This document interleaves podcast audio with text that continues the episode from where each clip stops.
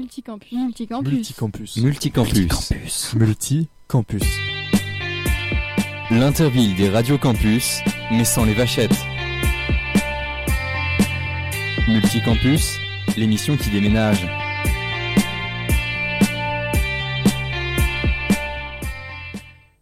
Bonjour à toutes, bonjour à tous, il est 16h et c'est l'heure de votre émission du vendredi Multicampus. Et aujourd'hui, nous sommes euh, donc trois radios à euh, présenter ce multicampus. Donc il y aura donc Léo de Radio Campus euh, Angers du 103 FM, Julien de Tours 99.5 FM et Mathis et moi-même d'Orléans de 88.3 FM. Et Julien, peut-être veux-tu présenter un peu le programme de cette émission? Bah écoute, avec plaisir. Bonjour Alisa, bonjour à tous. Très heureux de revenir dans Multicampus après quelques semaines d'absence. Alors cette semaine, va y avoir évidemment votre chronique euh, de patois, un petit mot de donc de langue régionale. Euh, cette semaine, c'est proposé par Radio Campus Tour et ça sera du, du langue du Berry. Ça viendra du Berry, du Berrichon. Euh, on vous propose ça tout à l'heure. Il y aura aussi le tour des campus, euh, la fameuse actualité sous forme de brève euh, de la ville du campus qui participe donc cette semaine du côté de Tours, d'Angers ou encore d'Orléans. Il y aura aussi le millefeuille où cette semaine on va donc parler des lieux de culture occupés en France, notamment des théâtres eh bien, dans les différents campus qui composent cette émission. On aura aussi un superbe programme libre international où Léo va nous parler de la Hongrie. Voilà, je, je n'en dis pas plus. Et pour finir, on aura une découverte radiophonique. C'est une école, une école fondée par Xavier Niel, le milliardaire français. Euh, et donc, on en parle tout à l'heure, une école avec un concept assez spécial. C'est un PAD qu'on vous diffusera donc tout à l'heure. Et euh, pour le début de cette émission de Multicampus. D'ailleurs, je ne l'ai pas dit, mais il y a évidemment de nombreuses pauses musicales, toutes de grande qualité, entre notre artiste engagé, notre pépite locale ou encore euh, la sélection musicale du réseau Radio Campus France avec les artistes partenaires. Pour commencer, Lisa, il me semble qu'on va faire un tour euh, eh bien, du côté de, du Berry pour une pause patois. Exactement, et donc le, le patois euh, a été fait par Radio Campus Tour et on écoute ça tout de suite. Bonjour, c'est Sébastien de Radio Campus Tour et je vais vous présenter une expression euh, du Berry. Donc le Berry, c'est une ancienne province de l'Ancien Régime qui recouvre une partie du département du Cher et de l'Indre. Dans cette région, la langue régionale a un peu disparu, euh, la normalisation de la langue française est passée par là, mais depuis peu, depuis quelques années, des, euh, chercheurs et des linguistes rééditent des dictionnaires de, euh, mots. La langue régionale berrichonne est une expression qui est encore fréquemment utilisée dans le Berry, c'est l'expression boulailler. Alors boulailler, ça veut dire être barbouiller, être dérangé, être mélangé. On l'utilise encore fréquemment pour parler de maux de ventre. Quand on est boulaillé dans le Berry, c'est qu'on a mal digéré quelque chose, qu'on a mal au ventre. Ça peut aussi dire euh, vouloir dire que quelque chose est mélangé, c'est tout boulaillé, c'est mélangé.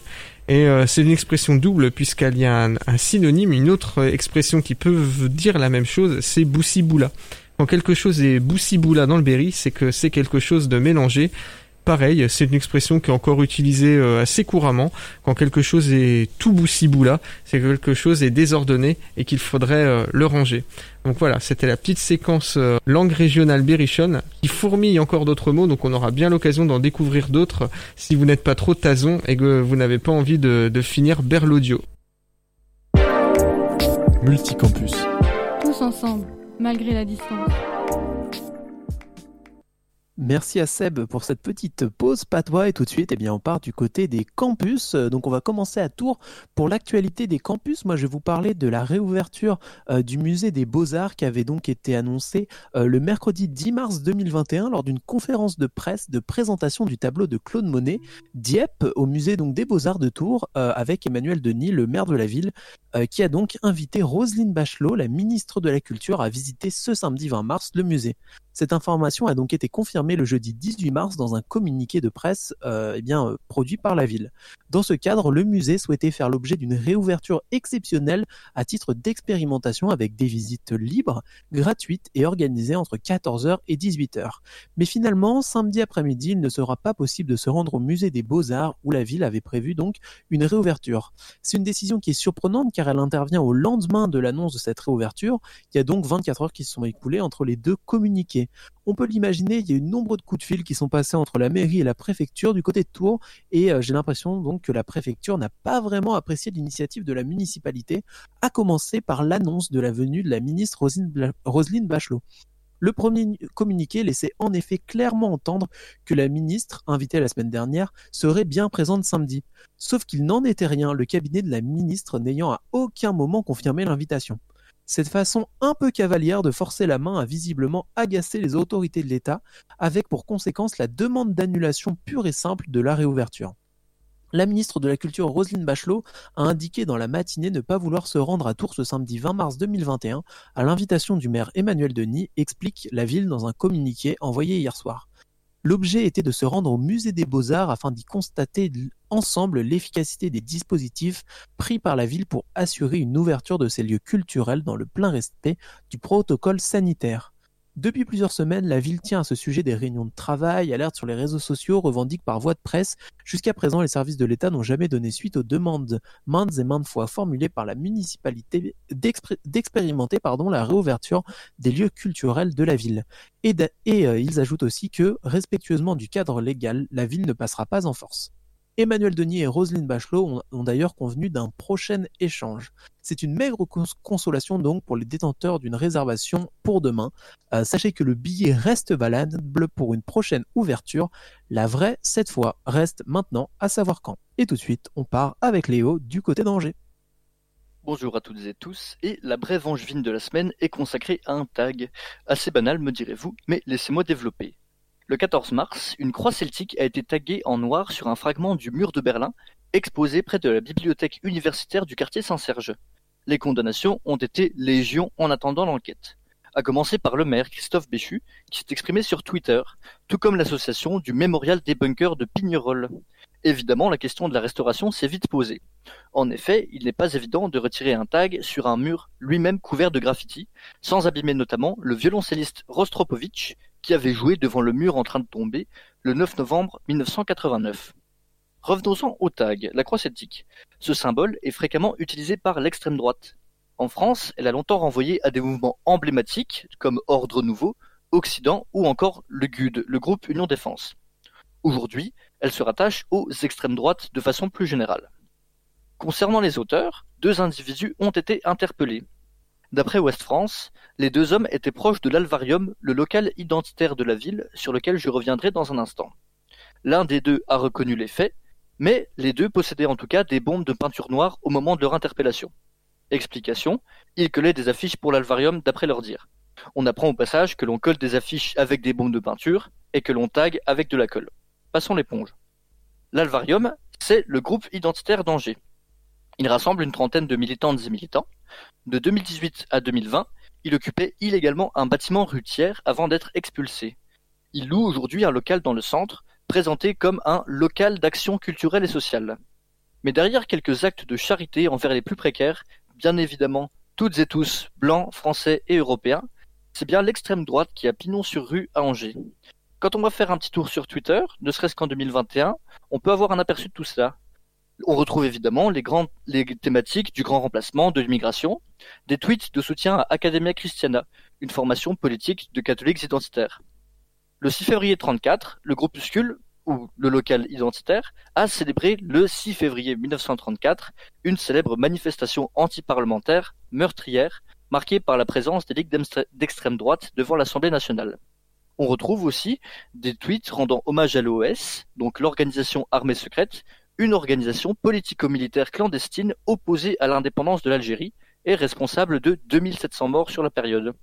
Autre également, un, des, tweets de soutien à Génération Identitaire récemment dissous et un clip annonçant l'arrivée des nouveaux autocollants du local. Dans un communiqué, l'Alvarium s'est présenté plutôt en défaveur des tags. C'est plutôt cocasse quand on voit que leurs autocollants cadrent la ville et que d'autres croix celtiques ont été tagués un petit peu partout dans Angers. Éclos du spectacle, ce samedi, le local organise une conférence avec Christophe Boucher, classé à l'extrême droite et membre du Rassemblement national. Et ce n'est pas la première fois que le local fait parler de lui. Des ratonnades organisées en centre-ville avec des nostalgiques de ses pratiques immondes, heure avec la contre-manif pour tous fin janvier à Angers, au cours de laquelle une personne du local était sortie avec une patte de baseball.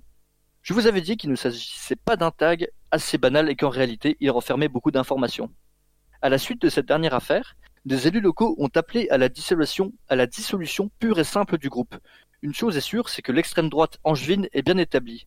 Et ce n'est pas pour rien qu'une partie de l'enquête sur les mouvements identitaires français dans un livre récemment paru, La Poudrière, y consacre un certain nombre de pages.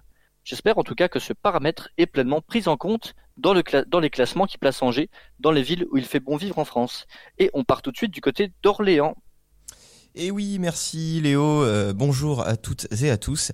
Et alors, à Orléans, feu vert pour la culture, solidaire des initiatives syndicales nationales et sous la référence à une citation de Pablo Neruda, euh, le printemps est inexorable, utilisé récemment par la ministre, les lieux de création et de culture d'Orléans, les salles de spectacle, les cinémas et les musées appellent spectateurs, spectatrices, usagers, usagères, habitants, habitantes et élus locaux ou locales à s'unir pour faire entendre leurs besoins de retrouver nos lieux d'art et de culture. Et Orléans aussi car il y a un rassemblement sur le parvis du théâtre d'Orléans le samedi 20 mars 2021 de 14h à 15h et ce rassemblement sera précédé d'un temps d'échange artistique et de prise de parole organisé par des occupants du théâtre à partir de 11h30. Le port du masque et les gestes barrières sont évidemment à prévoir. Autre événement à venir, ce sont nos étudiants de l'ESSAD qui ne se laissent pas abattre et mettent en place des expos numériques. Et c'est le cas pour la quatrième édition de Uncool Memories qui s'intitule Les numériques en pratique. Cette expo se tiendra donc en ville du 16 mars au 11 avril. Euh, les numériques en pratique, c'est un événement offrant la possibilité de découvrir l'art et le design par la pratique où le numérique est non seulement abordé comme un médium artistique, mais aussi comme un environnement qu'il est impératif aujourd'hui d'interroger l'événement Les Numériques en pratique est le quatrième opus du cycle d'événements 2020-2021 de l'ESSAD d'Orléans, intitulé Uncool Memories. Le titre, inspiré d'un ouvrage de Jean Baudrillard, trace une ligne traversant une série d'expositions qui ont été conçues dans le contexte de la pandémie de la Covid-19. Dernière actu, depuis le 24 février, vous pouvez venir travailler si vous êtes étudiant gratuitement au labo. Il y a un accès gratuit à la fibre optique, vous pouvez manger sur place et accéder à des espaces de coworking. Les lieux sont très calmes et tout le monde peut y accéder si vous êtes étudiant évidemment. Et si vous vous sentez concerné et souhaitez réserver un bureau dans l'espace coworking, les réservations sont proposées à la demi-journée. Alors envoyez un mail à accueil orléanspépinière.fr ou appelez le 02 38 69 80 80. Et donc si votre réservation est confirmée, n'oubliez pas de présenter votre carte d'étudiant ou votre certificat de scolarité ainsi que votre pièce d'identité à l'accueil du labo. Voilà pour la petite actu à Orléans et de son campus. En attendant la prochaine, je passe la parole à Ali qui va nous présenter la pépite locale Loiretaine. Merci Mathis et merci à tous pour euh, vos, euh, vos, brèves. Et euh, donc de notre côté, la pépite locale, c'est d'Orléans.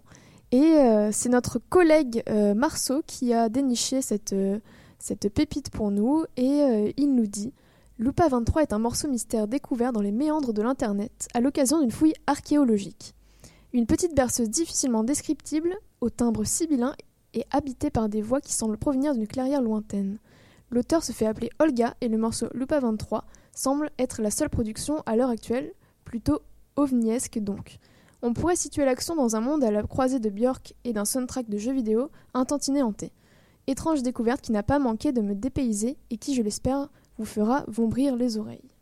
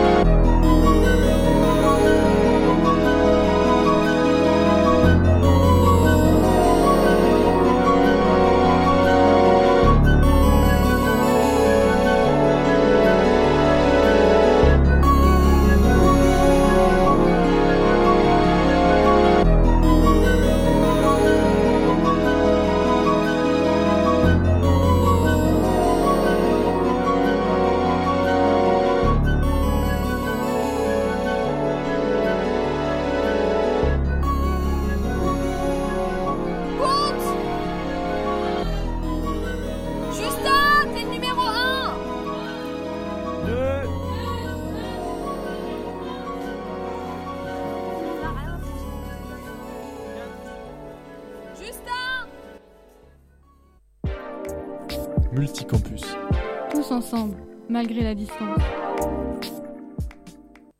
Dans votre émission Multicampus, toujours sur Radio Campus Tours, Radio Campus Angers et Radio Campus Orléans. C'est les trois radios qui participent à la réalisation de cette émission sur le 103 FM, le 99.5 FM et le 88.3 FM et un petit peu partout en France sur toutes les radios qui reprennent cette superbe émission. Tout de suite, nous arrivons au millefeuille. Le millefeuille, c'est un triptyque de reportages réalisé donc sur une même thématique et par trois radios euh, du réseau différentes. Cette semaine, c'est donc réalisé par Radio Campus Tours, Angers et Orléans, la région centre euh, à fond dans cette euh, dans, dans ce millefeuille, dans cette émission. Euh, et moi, pour commencer dans ce triptyque de reportage, je suis allé au Grand Théâtre de Tours pour rencontrer les occupants et pour savoir comment tout cela se passe en ce moment. Je suis aussi allé au Théâtre Olympia, qui est lui occupé par des étudiants. Je vous laisse écouter ça tout de suite dans Multicampus. Dans le cadre de ce multicampus, je me suis rendu avec Maxime, stagiaire à Radio Campus Tours, au Grand Théâtre de Tours. Nous y étions au moment du rassemblement quotidien de 14 heures qui a pour but de faire passer leurs revendications à la population. Et dans ce rassemblement de soutien, nous avons pu rencontrer Aurel qui occupe le théâtre depuis quelques jours déjà. Il a pu nous expliquer comment tout cela s'est mis en place. Mais en tout cas, ça s'est fait avec l'accord du théâtre. Il y a eu une AG vendredi dernier. À l'issue de cette AG, euh, a été décrétée l'occupation du théâtre. Euh, sur ce, euh, le directeur du théâtre a bien voulu nous accueillir dans son théâtre. Et donc depuis ce jour, on occupe le théâtre. Nous avons également abordé les revendications que portent les occupants du théâtre. Par rapport à, euh, aux autres revendications, effectivement, il y a l'année blanche qui est très important parce que euh, beaucoup d'intermittents ne, ne pourront pas subvenir à toutes leurs heures. Donc il y a ce prolongement d'année blanche et également, même s'ils font, euh, même s'ils font leurs heures, euh, il y aura beaucoup de précarité car ils perdront beaucoup d'argent. Une autre revendication, c'est euh, qui se greffe là-dessus, c'est la- la- l'abrogation de, l'assurance chômage, qui on trouve parce qu'il y a la culture effectivement, mais il y a les précaires, car nous sommes aussi précaires. Et cette abrogation, enfin, c'est complètement hallucinant. Les étudiants également, qui eux sont dans une détresse énorme. Un fonds de soutien aux primo-entrants, aux primo-entrants qui et ceux qui vont perdre leurs droits. C'est-à-dire qu'il y en a, parce que l'année blanche, bon bah ça peut aider euh, ceux qui ont perdu leurs droits ou ceux qui vont vraiment euh, voir leur taux chuter et qu'ils ne pourront pas subvenir parce qu'on a tous des, des, charges, hein, bien évidemment. Et donc pour les primo-entrants, c'est-à-dire que eux, euh, ils sont pas intermittents. Donc s'il y a une année blanche, bah c'est bien sympa, mais pour ceux qui ne sont pas intermittents, il n'y aura rien. Donc les soutenir et les aider pour ça, pour qu'ils puissent commencer à travailler, parce que je pense qu'ils veulent vraiment travailler. Toutes ces personnes occupent le théâtre et se rassemblent pour apporter leur soutien au monde de la culture, mais c'est un monde très large qui englobe aussi les guides conférenciers. Nous avons d'ailleurs pu rencontrer une d'entre elles qui nous a expliqué pourquoi occuper un théâtre et quel était le sens derrière cela. Parce que le théâtre, c'est l'agora.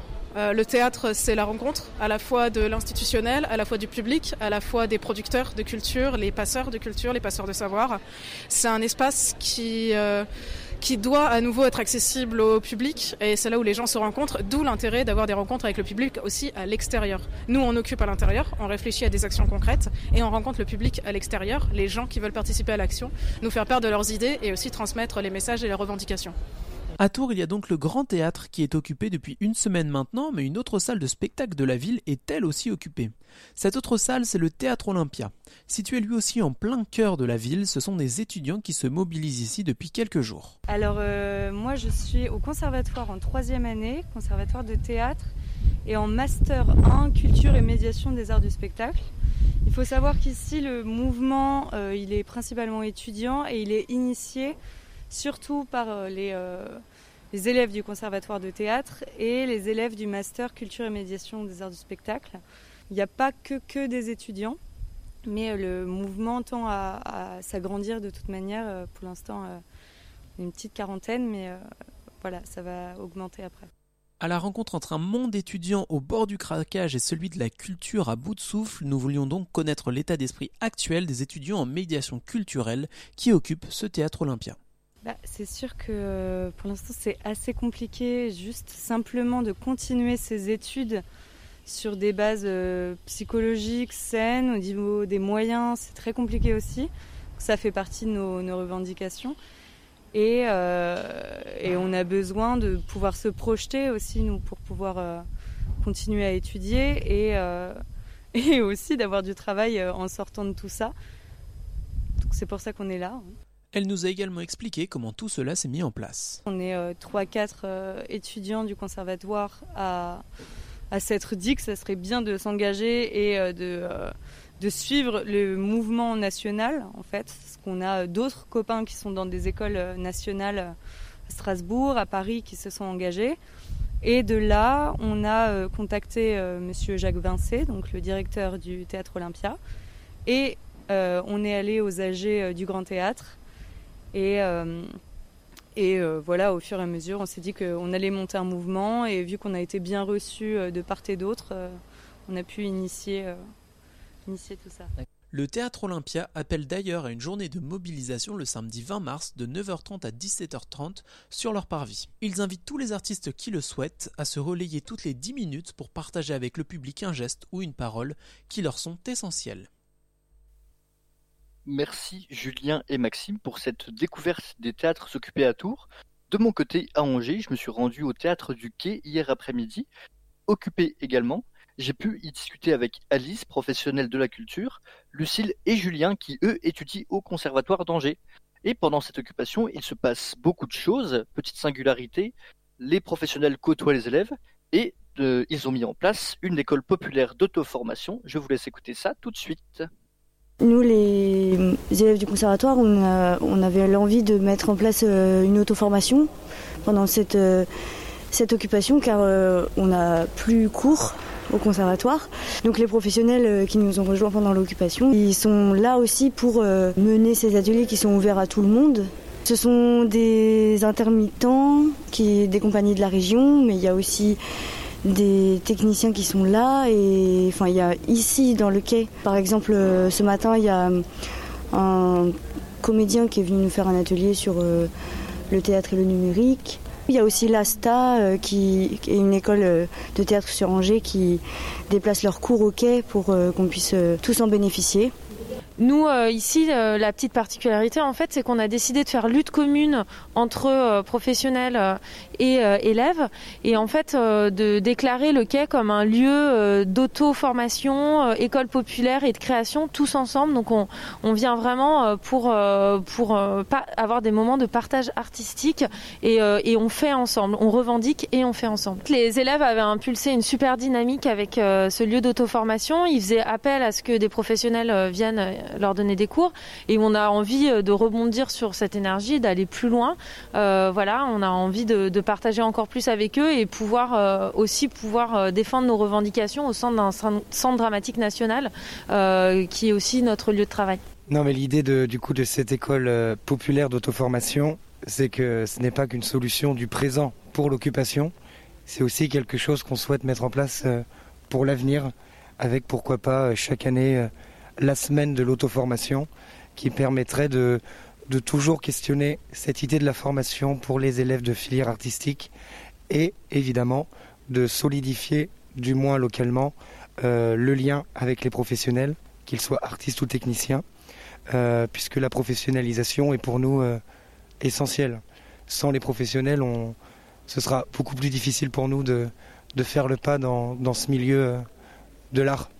J'attaque ce soir ma sixième nuit, je crois.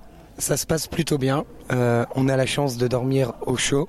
Et l'avantage des nuits, c'est qu'elles complètent les journées. C'est pas juste une nuit pour dormir, c'est aussi une nuit pour continuer les, les échanges, pour continuer les dialogues et ne pas trouver que des solutions la journée en assemblée générale ou en assemblée plénière ou en commission.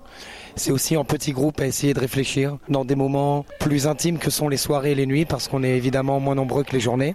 D'occuper la nuit, pour moi, à mon sens, c'est aussi l'idée de, de poursuivre et que c'est une lutte en continu et qui prouve que vraiment on, est prêt à ne pas lâcher et juste à ne pas venir la journée pour montrer qu'on a des revendications et que l'on n'est pas content et partir le soir.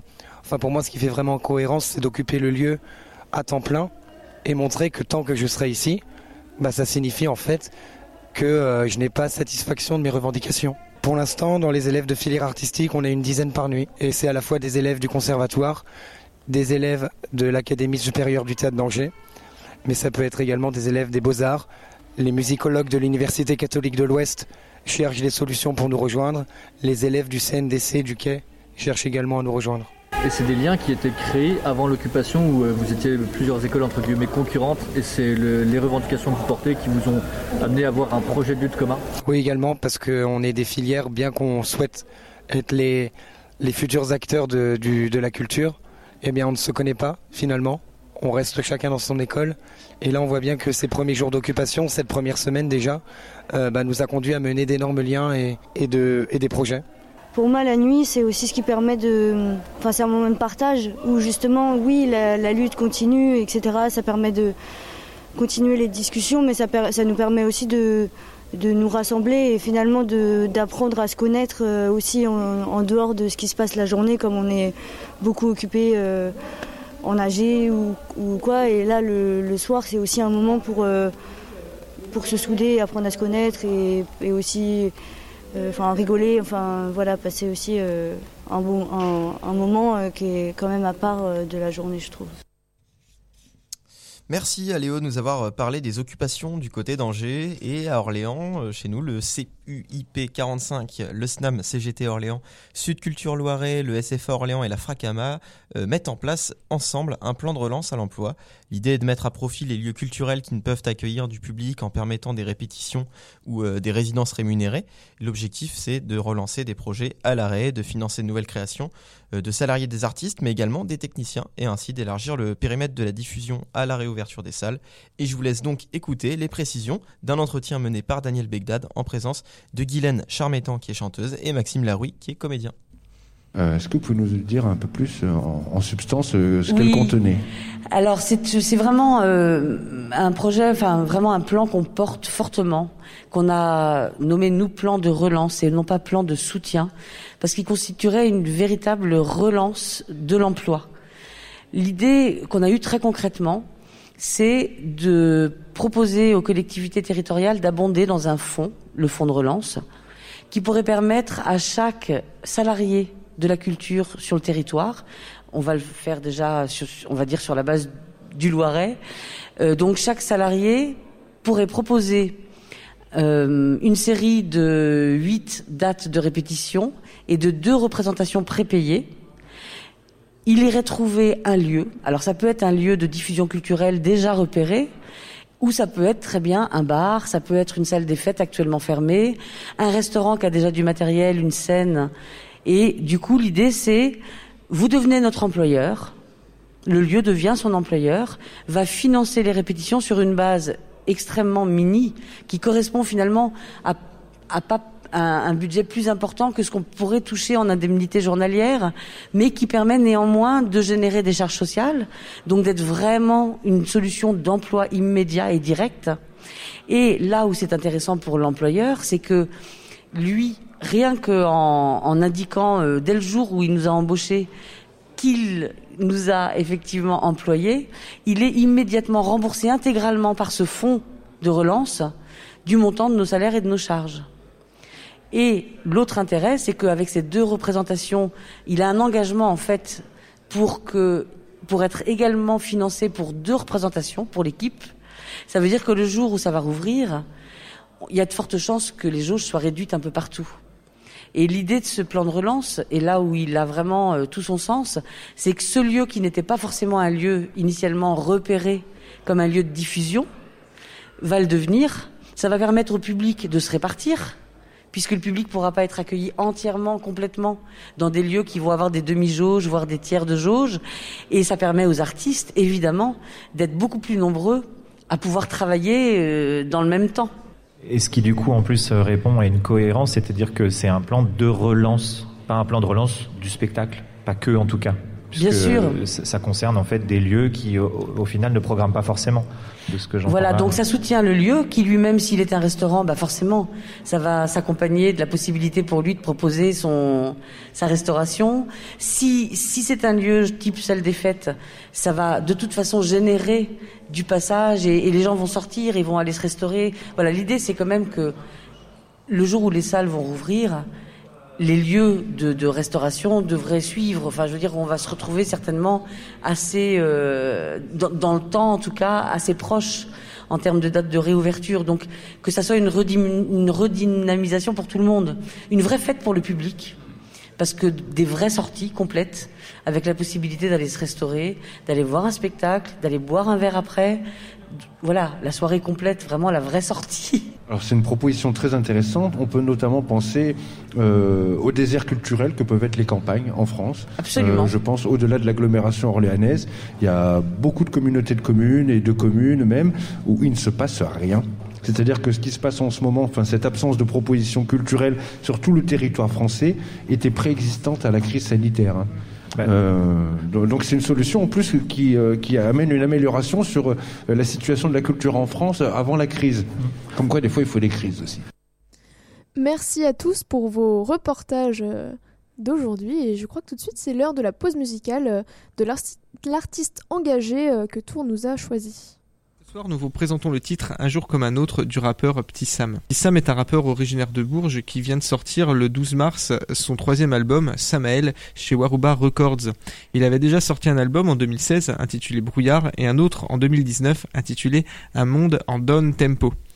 Sam euh, questionne un petit peu euh, notre société et euh, veut s'écarter du manichéisme. Il est donc en proie euh, au doute et questionne tous les mots de notre société. Dans le titre Un jour comme un autre, un titre où il nous parle des odeurs de lacrymo, eh bien c'est un petit peu ce qui se dégage, une atmosphère inquiétante. Il nous parle aussi de, de Tchernobyl.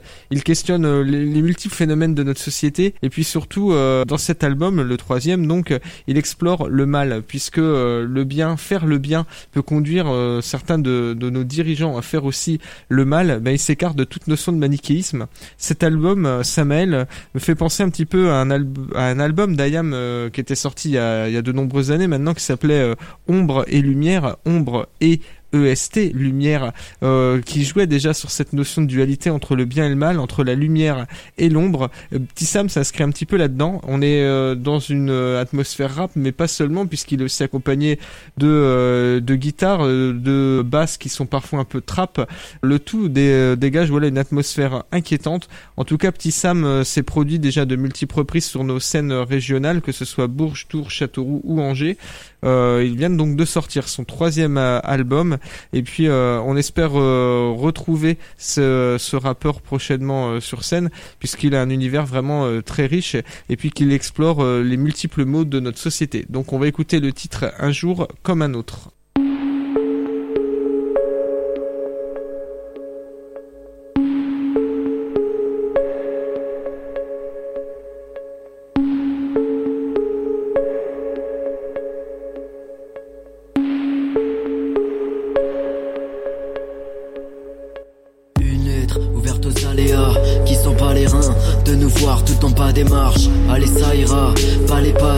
Sais qu'ici on est tous éclos, toi qui font le noir et qui ça épate. Ceux qui testent les statistiques de ma rhétorique sont au rectorat et font feu comme nuit blanche en dimanche et en pensant à moi. Sûr qu'on n'est pas tous nés sous les mêmes stars, qu'on fait pas les mêmes choix face au même drame. En même temps, j'ai pris le trajet non balisé, quitté le GR pour un hors-piste en plein hiver. Contingent blessé, j'ai fait de la chance un paria. Avec qui j'aime me battre enlacé dans ses bras. Qui même me suivent, fait le saut de l'ange, direction l'azur où les vagues frappent fort en rêvant à toi. L'apaisement se que le destin. Je provoque avec l'intention de me faire un kiff bien. Pareil que les lendemains riment avec faim, voire avec rien. Les miens savent ma vision d'une vie de chien. J'ai jeté les dés, balancé les cartes. Les mecs ont balisé en scrutant les lignes de ma main. En checkant les horaires du train pour des camps va là où les lacrymos sentent le parfum.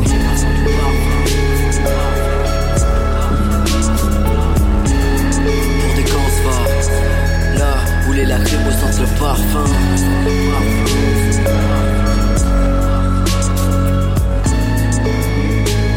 Pour des camps va là où les lacrymos sentent le parfum. En attendant là où vendre Vents chantent, suivent les pas danse. On a trop souvent dit pas de chance. Le dans ce rétro reflet brisé. On n'a pas vu nos erreurs nous dépasser. Cible, facile voir son visage nous viser. Oublier, pas j'ai encore de la rancœur sous le pied.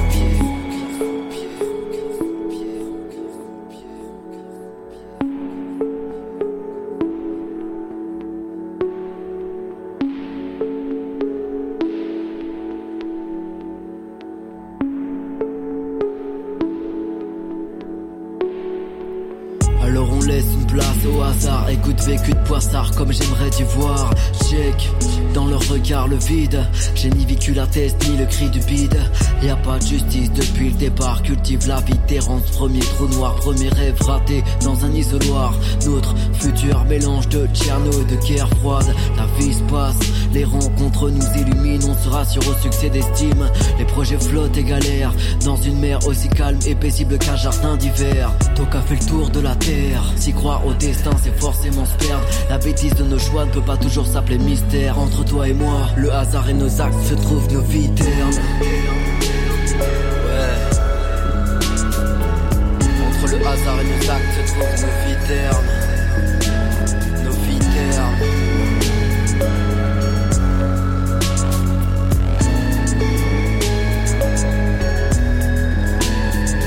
En attendant là où vendre son âme est tendance Chantent, suivent les danse On a trop souvent dit pas de chance. L'œil dans ce rétro au reflet brisé. On n'a pas vu nos erreurs nous dépasser Cible, facile voir son visage nous viser. Oublier, pas que j'ai encore de la rancœur sous le pied. En attendant là où vendre son âme est Nos chantent, suivent les pas danse. On a trop souvent dit pas de chance. L'œil dans ce rétro au reflet brisé On n'a pas vu nos erreurs nous dépasser. Cible, facile voir son visage nous viser Oublier, pas que j'ai encore de la rancœur sous le pied.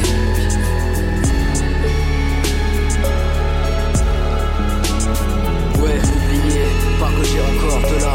Rancœur sous le pied.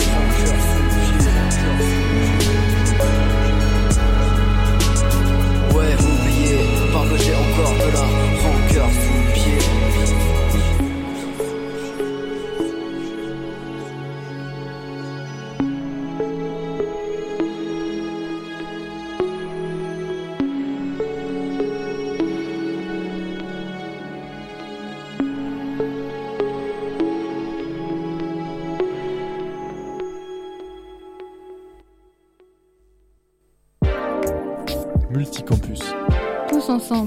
malgré la distance. Et voilà, vous êtes toujours sur euh, Multicampus, il est euh, 16h40 bientôt, et euh, c'est tout de suite euh, l'heure donc du programme libre international, et c'est Léo de Angers qui va nous présenter. Pour celles et ceux qui écoutent régulièrement Multicampus, le peu de fois où vous entendez ma voix, c'est qu'on quitte les terres de France. Et cette semaine, on quitte Angers pour la Hongrie. La Hongrie, pays dont on entend régulièrement parler sur les ondes, principalement à travers quelques mots-clés. Viktor Orban, démocratie libérale, état de droit, politique migratoire, indépendance des médias, budget européen, entorse aux droits des minorités. Et aujourd'hui, je vous propose de balayer ces termes pour bien cerner l'ensemble de l'actualité hongroise. On va commencer avec un petit retour en arrière pour bien cerner les rapports douloureux de la Hongrie et l'Euro- et l'Europe. De nombreux historiens montrent que les Hongrois se sentent incompris et rejetés par leurs voisins européens. Revenons sur deux moments fondateurs. Retour en 1920 avec la conclusion du traité du Trianon. 85% des Hongrois le considèrent comme la plus grande tragédie nationale. Contexte, fin de la Première Guerre mondiale, la Hongrie est défaite, elle perd les deux tiers de son territoire et 60% de sa population au profit de la Roumanie et de la Tchécoslovaquie. Ces territoires perdus comptent encore beaucoup aujourd'hui, car rares sont les Hongrois qui n'ont pas de lien avec d'autres Hongrois vivant dans les pays voisins, à commencer par la Roumanie et la Serbie voisine. Deuxième date, 1956, pas d'aide non plus des voisins européens au moment où Budapest se soulevait face à l'occupant soviétique. Ainsi, les Hongrois insistent sur ces spécificités. Un pays meurtri, incompris, patriote mais pas nationaliste, et défenseur d'une Europe des nations souveraines plutôt que fédérale. D'autres autant d'éléments à prendre en compte lorsque des décisions sont prises à 27 États. Pour autant, la Hongrie est fortement ancrée dans l'Union depuis son entrée en 2004. La population y est d'ailleurs plutôt fortement pro-européenne. Les sondages constatent une hausse de la confiance envers les institutions, et la Hongrie touche d'importants fonds européens, notamment dans le cadre de la politique de cohésion, dont les fonds sont alloués au développement des régions en difficulté. Mais les désaccords demeurent nombreux pour la Hongrie, qui vit au rythme d'un seul homme depuis 2010, Viktor Orban. Viktor Orban, les qualificatifs ne manquent pas pour désigner le Premier ministre hongrois. Populiste, nationaliste, voire dictateur, comme l'avait dit sur un ton humoristique, quoique, Jean-Claude Juncker, l'ancien président de la Commission.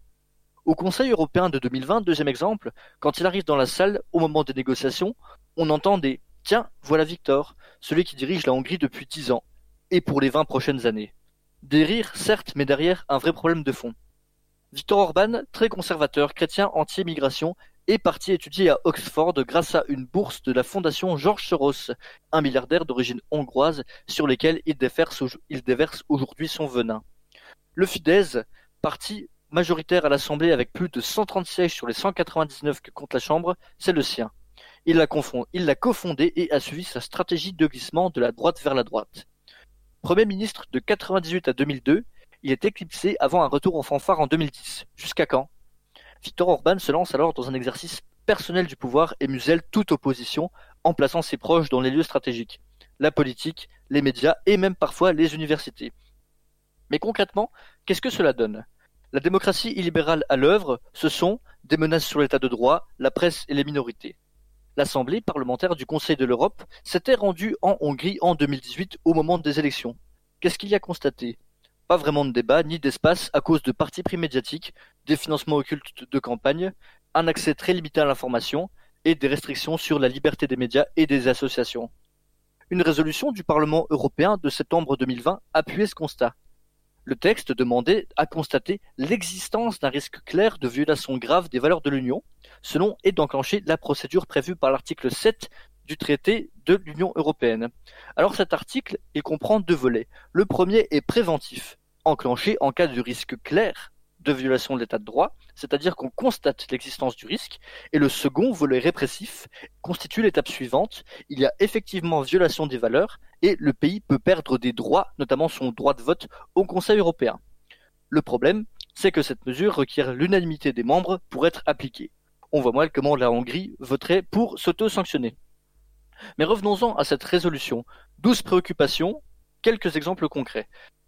Concernant la pandémie, des passages de lois sous l'état d'urgence pour empêcher la discussion et des textes souvent sans rapport avec la situation sanitaire.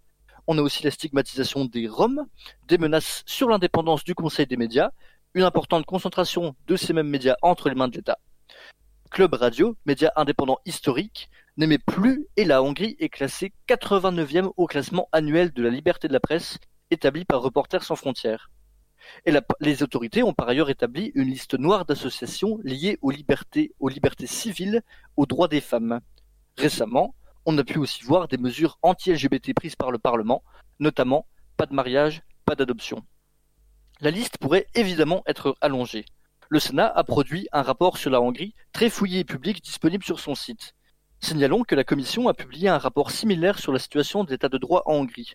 Réception, je cite, Qualifié d'absurde et faux, il ne peut servir de support à aucune discussion à venir sur l'état de droit dans l'UE et constitue un bon exemple de double standard. Car à l'échelle européenne, la Hongrie s'est démarquée. Focalisons-nous sur deux dossiers en particulier. D'abord, le respect des valeurs de l'Union et de l'état de droit sont des prérequis obligatoires pour prétendre entrer dans l'Union. La Hongrie ne faisait pas exception en 2004. Elle avait d'ailleurs été la première des anciens pays sous occupation soviétique à signer la Convention européenne des droits de l'homme en 1992. Aujourd'hui, le tableau est bien différent, et les 27 ne peuvent pas y faire grand-chose. Illustration, lors de ces mêmes négociations de juillet 2020 dont je vous parlais il y a un instant. Deux grosses sommes d'argent étaient négociées. Le plan de relance de l'économie européenne de 750 milliards d'euros et le budget pour les années 2021 à 2027. Certains chefs d'État souhaitaient conditionner le versement de ces aides européennes au respect de l'état de droit. La Hongrie et la Pologne, directement visées, avaient sorti leur droit de veto. Sans eux, de toute manière, pas de vote. Mais sans vote, de la même façon, pas d'argent européen, y compris pour Varsovie et Budapest. Le compromis, qui est... Je crois que nous avons un petit souci de connexion avec Léo, on ne l'entend plus. Il me semble aussi qu'on a perdu Léo. Nous avons perdu Léo. bah, je vous propose, on va le retrouver tout à l'heure dans quelques instants. Je vous propose qu'on fasse une petite pause musicale et dès qu'il nous revient, eh bien, on pourra continuer euh, ce programme Libre International. Euh, on a une pause musicale, il me semble, Alizé, hein, un artiste euh, partenaire de Radio Campus France. Exactement, on écoute ça tout de suite. Les Radio Campus présentent Unimaginable Storms, le premier album de James the Prophet.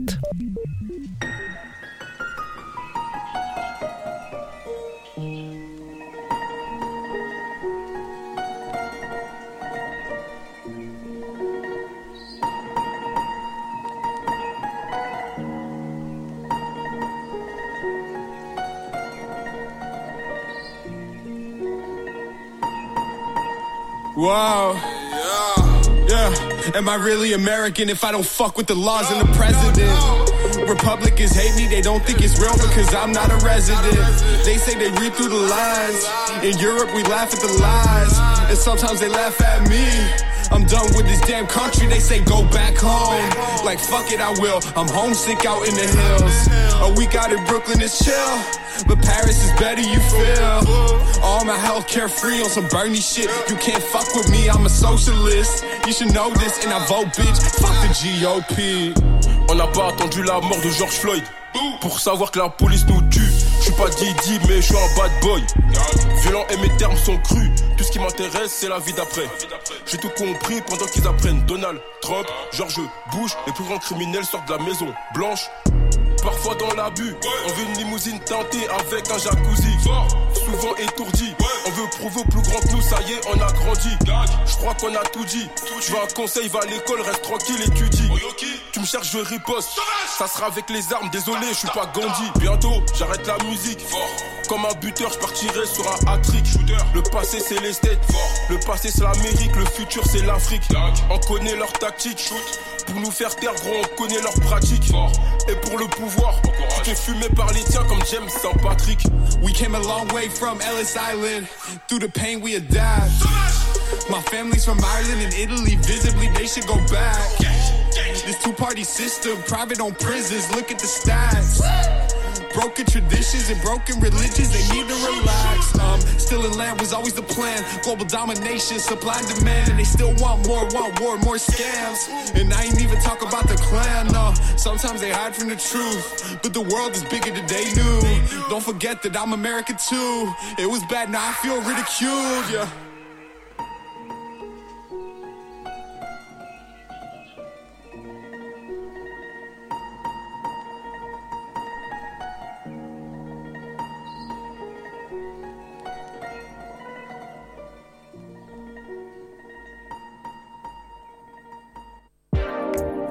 Multicampus. Tous ensemble, malgré la distance. De retour sur Multicampus, nous n'avons. Je sais pas si nous avons euh, récupéré Léo. Peut-être qu'il est de retour. Si, je suis de retour. Ah, très bien. Effectivement. Alors, je vais reprendre. J'en étais à la Hongrie qui, euh, à la Hongrie, sa place dans l'Union européenne. Et je voulais terminer cette petite explication avec le Fidesz qui a récemment quitté le PPE. En effet, début mars, les 12 eurodéputés du Fidesz ont quitté le Parti populaire européen auquel ils étaient rattachés. En cause, une réforme des statuts du parti jugée inappropriée. Cela faisait déjà quelques années que les députés du Fidesz étaient en quelque sorte le poil à gratter du PPE. En 2019 déjà, ils avaient été suspendus mais participaient toujours aux activités du, du groupe politique. Cette fois-ci, c'en est fini suite à une proposition de réforme des statuts du PPE.